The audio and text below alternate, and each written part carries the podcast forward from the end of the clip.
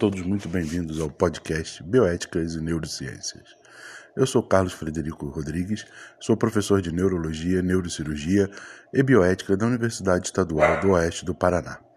Como é de praxe em nosso podcast, alternamos temas entre bioéticas e neurociências. Para aqueles que tiverem maior interesse no assunto, deixamos o nosso e-mail rodriguescfa.gmail.com e o nosso blog rodriguescfa.wixsite.com.br bioéticas. O tema da semana versa sobre bioética e transplante de órgãos.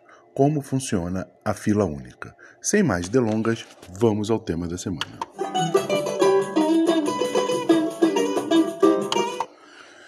Como funciona a fila única de transplantes no Brasil? É muito importante que as pessoas saibam como funciona a assim chamada fila única.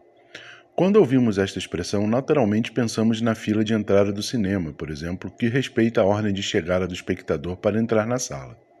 No caso dos transplantes, este termo é impróprio, pois as coisas não são exatamente como na fila do cinema, e é esta a maior causa de confusão, até para os próprios pacientes.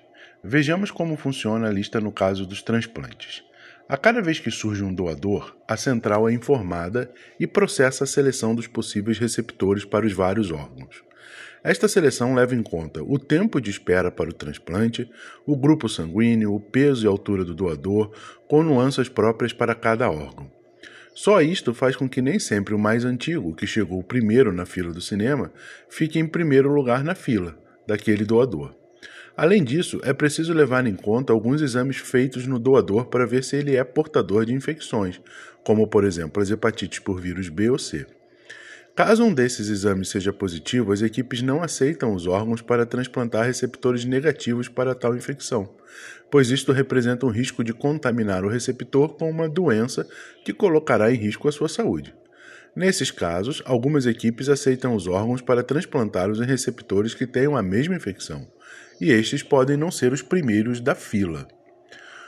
Outras vezes, o receptor que foi selecionado em primeiro lugar pode não estar momentaneamente em condições de receber um transplante, em consequência de complicações clínicas, ou não pode ser localizado.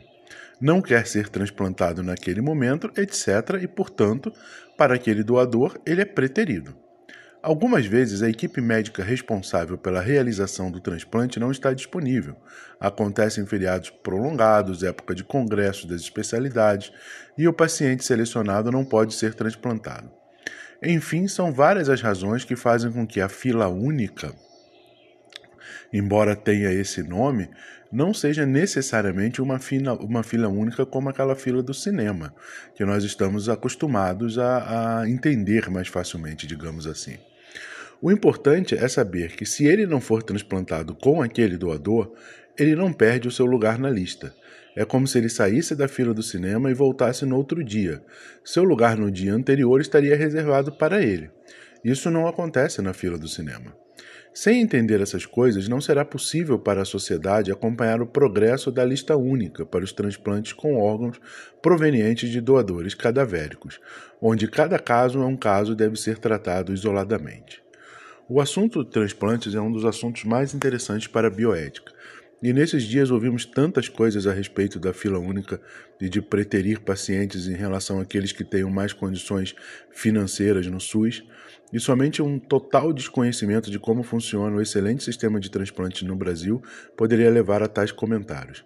Espero que esse pequeno podcast tenha aberto o interesse de vocês para entender melhor como funciona o transplante de órgãos no Brasil e como se tenta respeitar bioeticamente e eticamente receptores e doadores. Um forte abraço e até o nosso próximo podcast com um tema de neurociências.